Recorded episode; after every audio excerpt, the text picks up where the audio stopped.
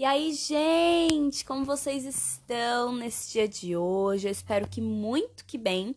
Para quem não me conhece, meu nome é Letícia e esse claramente não é o podcast de feminismo barra feminismo. É... Desculpa, eu me auto-saboto, né? Porque eu, eu prometo que o próximo podcast vai ser esse, não é. Aí acaba que eu me auto-saboto. Mas esse podcast vai ser muito legal, é muito especial. É uma dica, é, é ó, vai, vai ser válido para você, meu querido, minha querida. Se bem que os outros são, né? Não, nem todos. Nem to... Ih, pegou aqui pra mim, hein? Pegou... Saindo aqui do foco. Enfim, é, antes, né, de entrar, engrenar no nosso assunto, eu quero pedir para que vocês, por favor, ignorem. Tá vendo? Isso, ignore exatamente isso os ruídos do fundo, meus queridos, por favor. Tá bom? Obrigada de nada.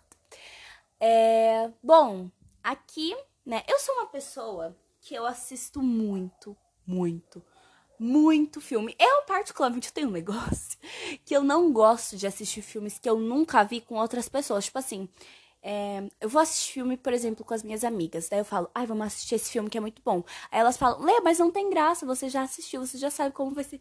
Mas eu gosto de colocar filme que eu já vi com vocês. Eu gosto de assistir filme que eu nunca vi sozinha. Eu, gente, juro, eu tenho isso. Eu não gosto de assistir filme que, que, eu, que eu nunca assisti com outras pessoas. Porque quando eu assisto um filme, eu real gosto de prestar atenção no filme. Eu entro na história, eu choro, eu pauso, né, de vez em quando, assim. Eu pauso a cena para ver como que ficaria se eu tivesse atuando no lugar da atriz. Então é assim, é um rolê eu assistir no filme.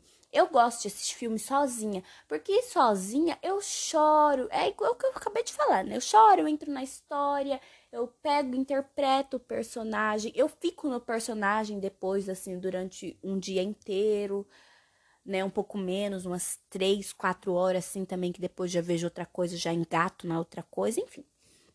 E aí eu tenho isso. Daí as pessoas às vezes não gostam de assistir filme comigo, entendeu? Porque às vezes talvez eu solte uns spoilers. Nossa, por que eu tô falando isso agora? Ninguém mais vai querer. Gente, não é sempre, tá? Não é sempre. Meu Deus do céu, que eu falo essas coisas. Tá vendo? Eu me auto-saboto. É um negócio comigo. É complicado, é complicado. Enfim. Eu preparei essa pequena lista, bem pequena, né? Cinco filmes, gente. Pelo amor de Deus, eu assisti filme pra caramba. Preparei só cinco aqui pra vocês. É, cinco filmes que você precisa assistir antes de morrer. São clássicos do cinema, tipo, clássicos bem clássicos. Vocês vão ver a data de lançamento, né? Que vocês já vão poder ter assim uma noção.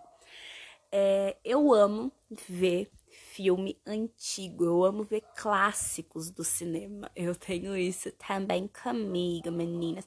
Não que eu não goste assim de filmes tipo A Barraca do Beijo, é, Cartas, como que é? Para, para todos que já amei.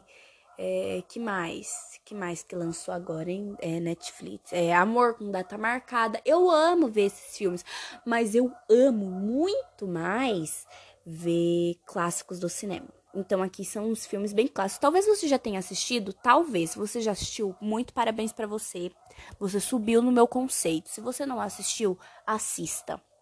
Se bem que você subir ou não no meu conceito, não vai ter diferença nenhuma na sua vida, vai mudar porcaria nenhuma na sua vida, mas você subiu no meu conceito. Vamos começar, porque eu não quero que esse podcast seja muito longo. Enfim, é, pra quem não me segue no Instagram, né, arroba por ponto lele, eu sempre, sempre, sempre faço indicações de filme nos stories. Por quê? Porque eu já assisti muito filme e eu sinto que eu preciso compartilhar isso com alguém. Então eu sempre faço indicações de filme nos meus stories. Se você me seguir, né, realmente no Instagram, você vai estar tá vendo isso. Aproveito falando em seguir, já curte o podcast, me segue aí, pra ter sempre que lançar, as crianças gritando na rua. Eu tenho um outro essas crianças vagabundas aqui da rua. Enfim, é, curte, que sempre que vir um podcast, você vai estar tá sabendo. Vamos lá, vamos começar com os filmes, que é o que importa, né, queridos? Enfim, número um, não é top assim, ah, que eu prefiro. Não, é só cinco filmes mesmo, ok? Número um, não poderia faltar, né? Será que eu começo com ele? Não, vou começar, que senão depois eu vou me atrapalhar toda se eu não começar por ele. Então, ok, vamos lá. É, em primeiro lugar, né? Acabei de falar, ó, repetindo aí as coisas, palavras. O Poderoso Chefão. Gente, essa trilogia é perfeita. Não vai facilitar a sua vida. Por quê? Porque eu vi que tá, tem agora é na Netflix. Ou seja, vai facilitar muito a tua vida. É, gente, quem nunca ouviu falar, né, de O Poderoso Chefão, que tem como elenco o Alpatino, eu tenho uma pequena obsessão pelo Alpatino. Eu gosto muito do Alpatino, sério. Eu tenho um crush muito grande no Alpatino. Ok, vamos continuar, senão as pessoas vão achar que você é um pouco louca. É, o Alpatino, o Albert Heron, a Diana Carrington, o James Caan e grande elenco, porque assim, são três filmes. Se eu for inventar de falar que todo mundo que tá nos três filmes vai ser um podcast sobre os filmes. Não, os filmes não, sobre o elenco do Poderoso Chefão, porque é muita gente e é muita gente muito importante. Mas aqui foram os principais nomes. É, ele foi dirigido pelo Francis Ford Coppola. É. Nossa, e ai, agora eu lembrei hein, da história desse diretor para dirigir o Poderoso Chefão. Cara, quando vocês. Eu não vou contar aqui, mas assim, quando vocês tiverem a oportunidade, tipo assim, procurem, sabe? É muito legal, é muito interessante vocês saberem disso. É, ele lutou muito pro filme ser como é hoje, sabe? Tipo assim, ter o Alpatino. Cara, vocês. Na época, o Alpatino não era ninguém. Ninguém queria o Alpatino, sabe? O cara. Mano, o cara é, o cara é um mito, sério. Não o Alpatino, o. o o diretor. Mas o Alpatino também é um mito, né? É o Alpatino, né, gente? Coisa louca. Bom, o Poderoso Chefão, é... se você não sabe, né, tipo, a história, eu vou contar assim, bem por cima, porque é uma história muito densa, muito muito completa, sabe? Cara, eu acho que é por isso que esse é considerado um dos melhores filmes de toda a história. É, ele tem uma história é, muito completa, sabe? São muitos detalhes que na frente você fala: caramba, isso era aquilo. É, ai, eu esqueci de falar, gente, tudo bem. O Deft. É, os três filmes foram lançados: o primeiro em 1972, o segundo, segundo em 1974 e o último em 1990. É, bom, o que como que eu posso começar a explicar o poderoso chefão, né? Ou, né, em inglês, o Good Father, que é o padrinho, que faz muito mais sentido do que o poderoso chefão. Mas é que o poderoso chefão também é um título muito bom, só que Good Father faz muito mais sentido, né? Porque é como eles chamam o poderoso chefão. Eles vão, né, chamam de padrinho. É, gente, eu não sei, tipo assim, é, é uma gangue, né? A família, que é, são muitos. É, Caramba. É, é que é muito densa, gente. Se eu for começar a falar real o que é a história, eu vou passar muito tempo aqui. Então eu nem vou contar assim do primeiro poderoso chefão, vou falar mais do, do Michael. É a família Corleone, é uma família assim, é, máfia, né? Tem assim, mata pessoas, manda matar pessoas, não envolver no negócio da família. E é muito interessante a gente ver isso, porque, tipo assim, a primeira cena que aparece o Michael, né? Que é o Alpatino novinho, lindo. né? É, aparece ele falando que ele nunca ia se envolver nos negócios da família, que os negócios da família eram muito sujos, que ele nunca faria parte disso. E é justamente ele conversando com a Kay, que seria sua futura esposa, no casamento da irmã dele. Só que depois acontecem muitas coisas e ele vê ele se vê obrigado a proteger o pai dele e ele é arrastado para entrar no negócio da família.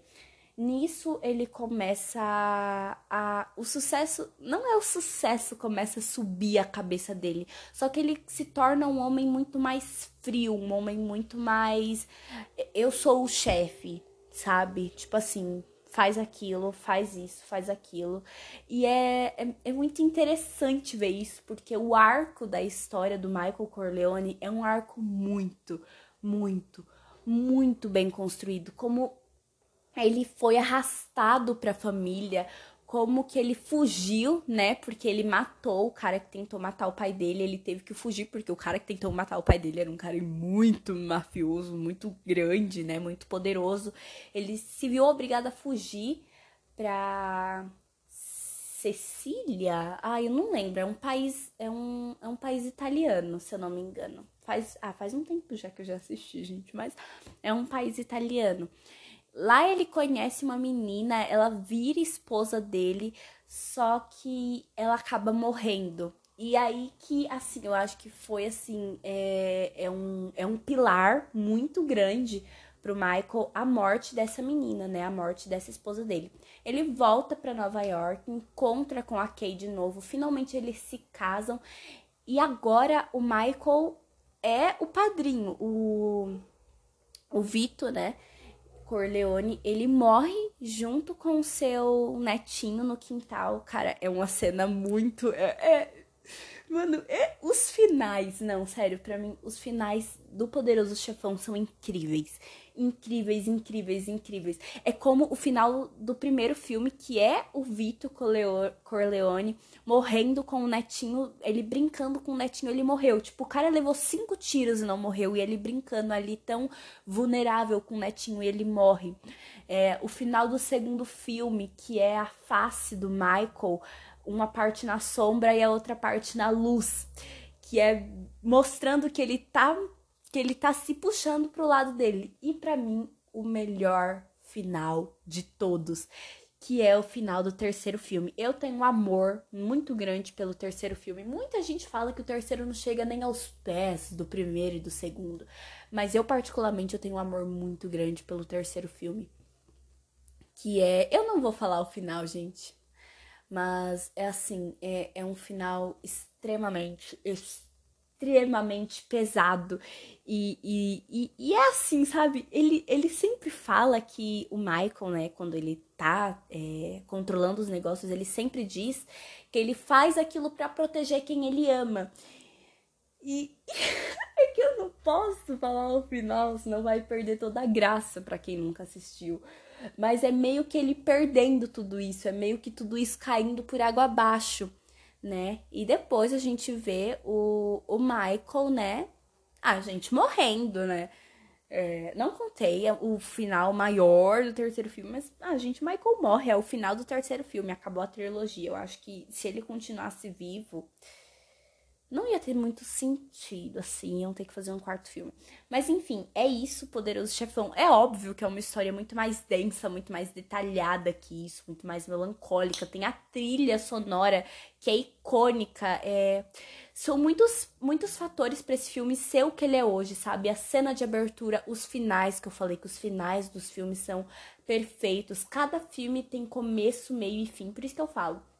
É, a direção do do, do Francis foi muito boa. Foi, foi assim, é o roteiro, sabe? É inspirado em um livro, mas o roteiro foi muito bem escrito. Enfim, gente, é, esse é o Poderoso Chefão. Mexe comigo esses, essa trilogia de uma forma que não tá escrita. E vamos lá pro segundo filme, né? Não, o segundo filme eu sou muito suspeita pra falar. Não é Diário de uma Paixão. Quem me acompanha no Instagram sabe que eu tenho, né, um apreço muito grande por Diário de uma Paixão, mas ele nem tá nessa lista, tá? Se vocês quiserem parte 2, me dê um feedback lá no Instagram, né? eu posso fazer para vocês. Enfim, é, o segundo filme é Perfume de Mulher de 1992, tendo Gente, eu não acredito que eu não anotei o diretor. Não, ai, é só eu que faço essas coisas. Ah, não. Não, tá aqui sim. Tá? Também não sou tão burra, né, gente? Bom, o, tendo como diretor o John Aniston e como elenco é o Patino. Al Patino, Martin Brass, que são os dois principais. Eu vou falar o resto não, gente, porque são os dois principais. É, e assim, Cara, eu sou muito suspeita para falar desse filme, porque eu amo esse filme com todas as minhas forças. Eu tenho um amor por esse filme muito grande. Esse filme me tocou de uma forma que não tá escrito. A atuação do Alpatino nesse filme tá impecável, Brasil. Tá impecável. Gente, sério, ele ele ele caramba, como que é a palavra? Ele interpreta um senhor cego, um ex-militar cego. E, cara, tinha, tinha horas que no filme eu tava assistindo e eu falava, mano, será que não colocaram uma lente no olho dele? Ele real não tá vendo nada. Porque tá muito impecável a atuação do Alpatino e do. Do Martin Brass também, gente. Nossa, a atuação desse menino tá muito boa. Só que nada se compara do Alpatino. Enfim, é uma história de. É, é muita coisa assim de não é pai e filho, porque não é, né? A história é mais ou menos assim, tipo, é um menino que ele vive numa escola só para meninos, ele vem de uma família muito pobre e ele precisa de dinheiro para ajudar a família dele. Nisso ele vai é, procura um emprego e ele consegue um emprego cuidando de um senhor, é, de um ex-militar, que é, né, nosso querido Albertino.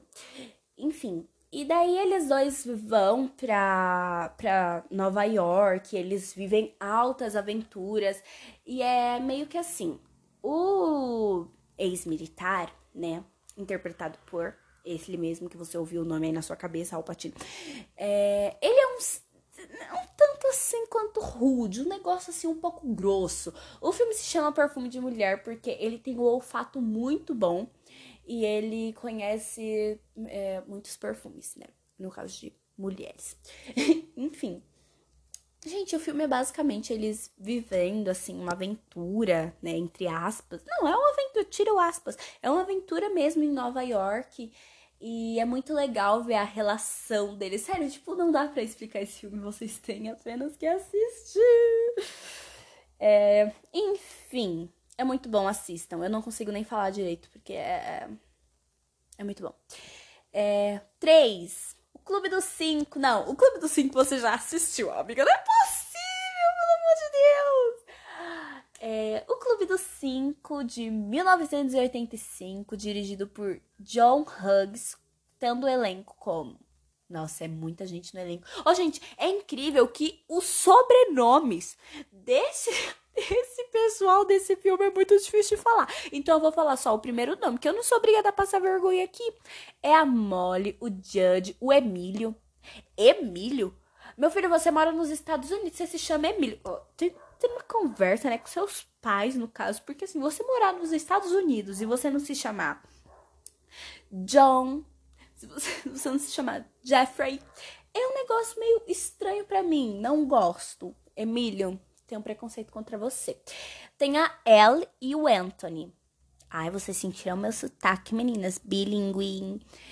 Enfim, é, eu acho que vocês já assistiram esse filme. Se vocês não assistiram, cara, aqui tem muitas, muitos lugares que tem muitas referências. Brilhante Vitória tem um, um, um episódio é, imitando o filme.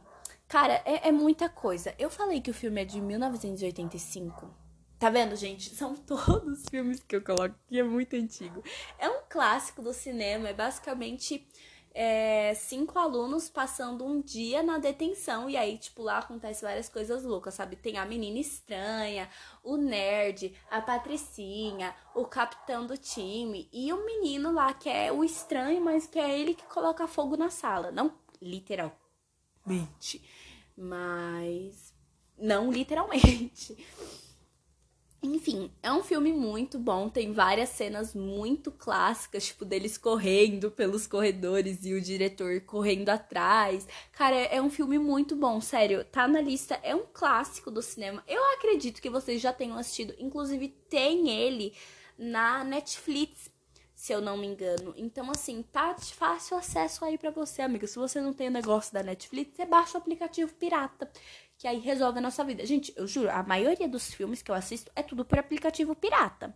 Clássico é tudo por aplicativo pirata. Enfim, é um clássico do cinema. Falei clássico aqui umas 300 mil vezes. Obrigada, moto, por passar a atrapalhar meu podcast, querida. Depois a gente acerta as contas. Enfim, é um filme muito bom e vocês têm que assistir. O quarto filme é um dos meus filmes preferidos. Na real, é o meu filme preferido de drama que tem como nome Forrest Gump. E, cara, esse filme é muito bom. Eu tô lembrando dele, ele é muito bom. É de 1994. Ele tem como elenco o Tom Hanks, apenas, tá, meninas? Apenas a Robin Ri, Ri, Ricketts. Ih, meu Deus do céu. Ó, gente, eu não sei falar o sobrenome dessa mulher aqui não, viu? Ó, o sobre... se só letra bem assim, ó. É W-R-I-G-H-T. Gary Sinse. Gary Sinse. Eu não sei o que que eu fiz. Sinse pareceu uma coisa muito louca, né? E ele tem como direção o Robert. Olá, outro sobrenome pra fuder com a minha vida. Zemek, Zemekins. Zemekins? Z-E-M-E-C-K-I-S. Hum. Gente, Forrest Gump é outro filme que tem uma história muito densa. Gente, eu chorei muito vendo esse filme, mas eu não chorei de tristeza. É porque chega no final do filme e tu sente é é uma sensação muito boa, sabe?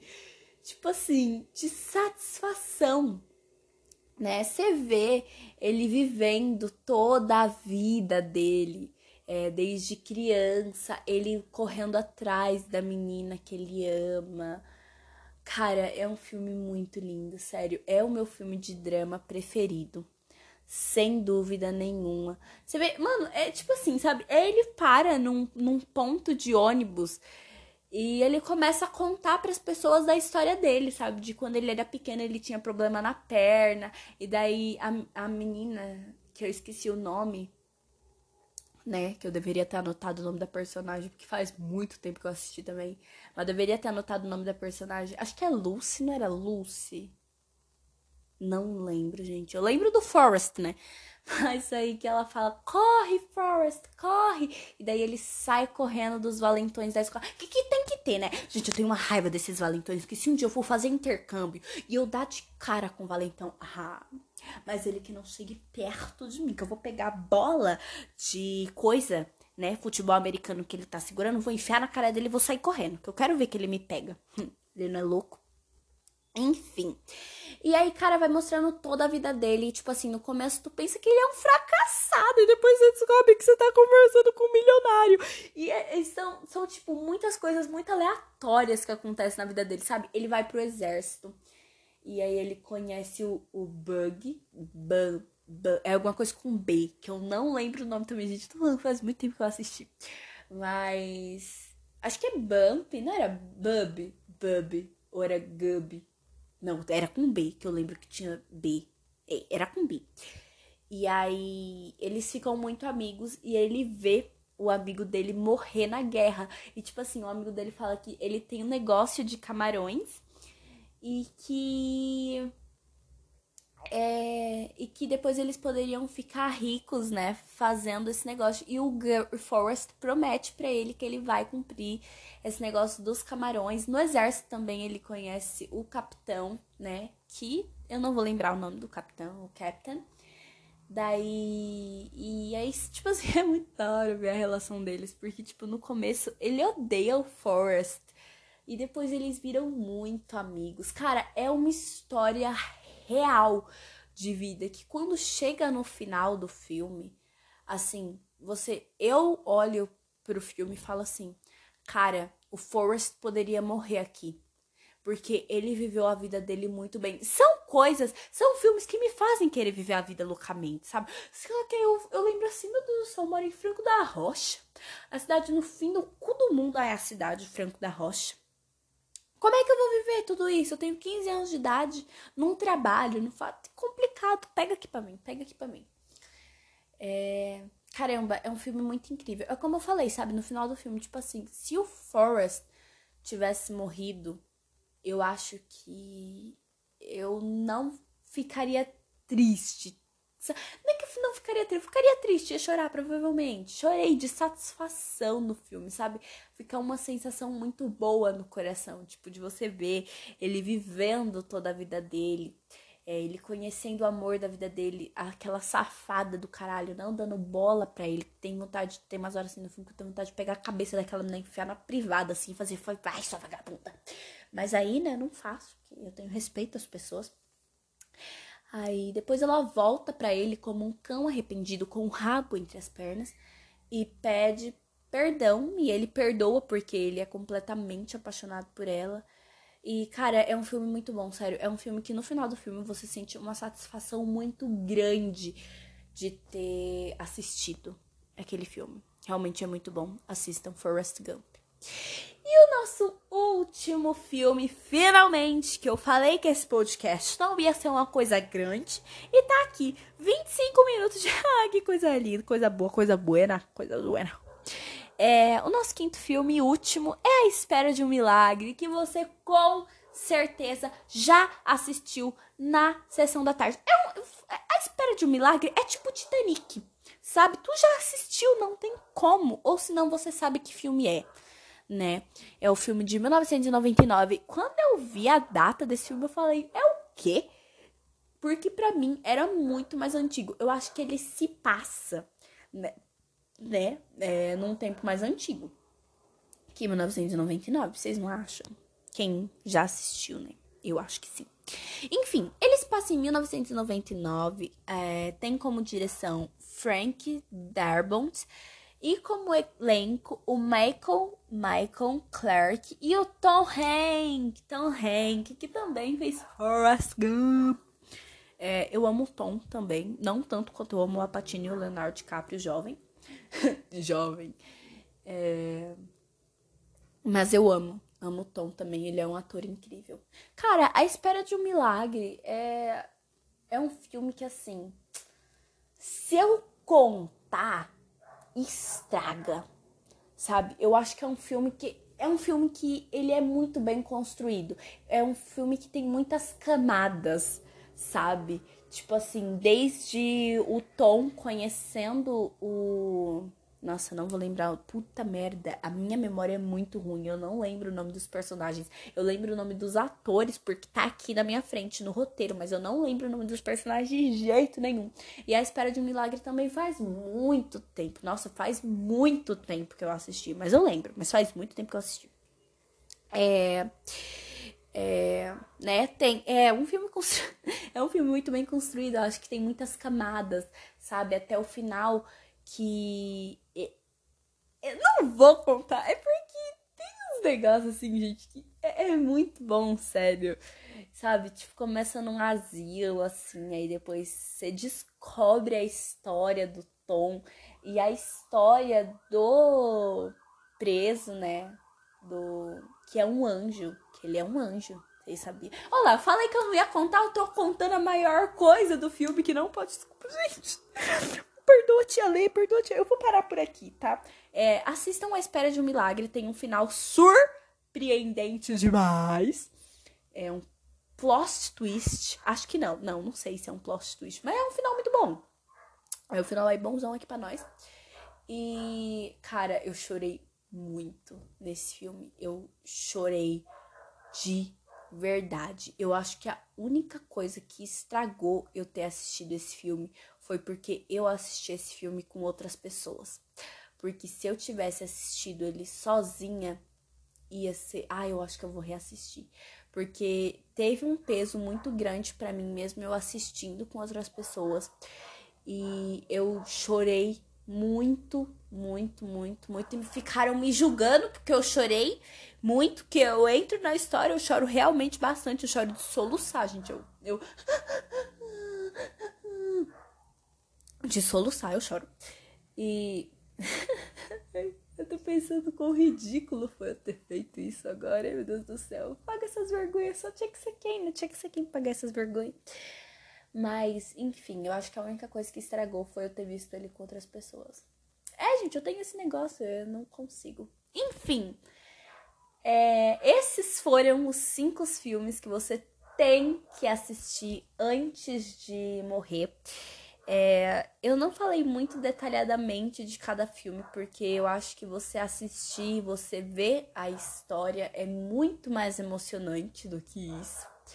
Então, é isso, gente. Muito obrigada por ouvirem esse podcast até aqui. Ficou um pouquinho mais longo do que eu desejava. É, eu não sabia que ia ficar tão longo assim. Mas enfim, é, me sigam no Instagram se você quer ver o meu rosto, né? Dessa voz horrível, dessa voz horrenda. É, me segue no Instagram, tem uns stories bem assim legais. Eu faço muita indicação de filme nos stories e de música também. E, enfim, gente, é isso. Muito obrigada. Até o próximo e tchau!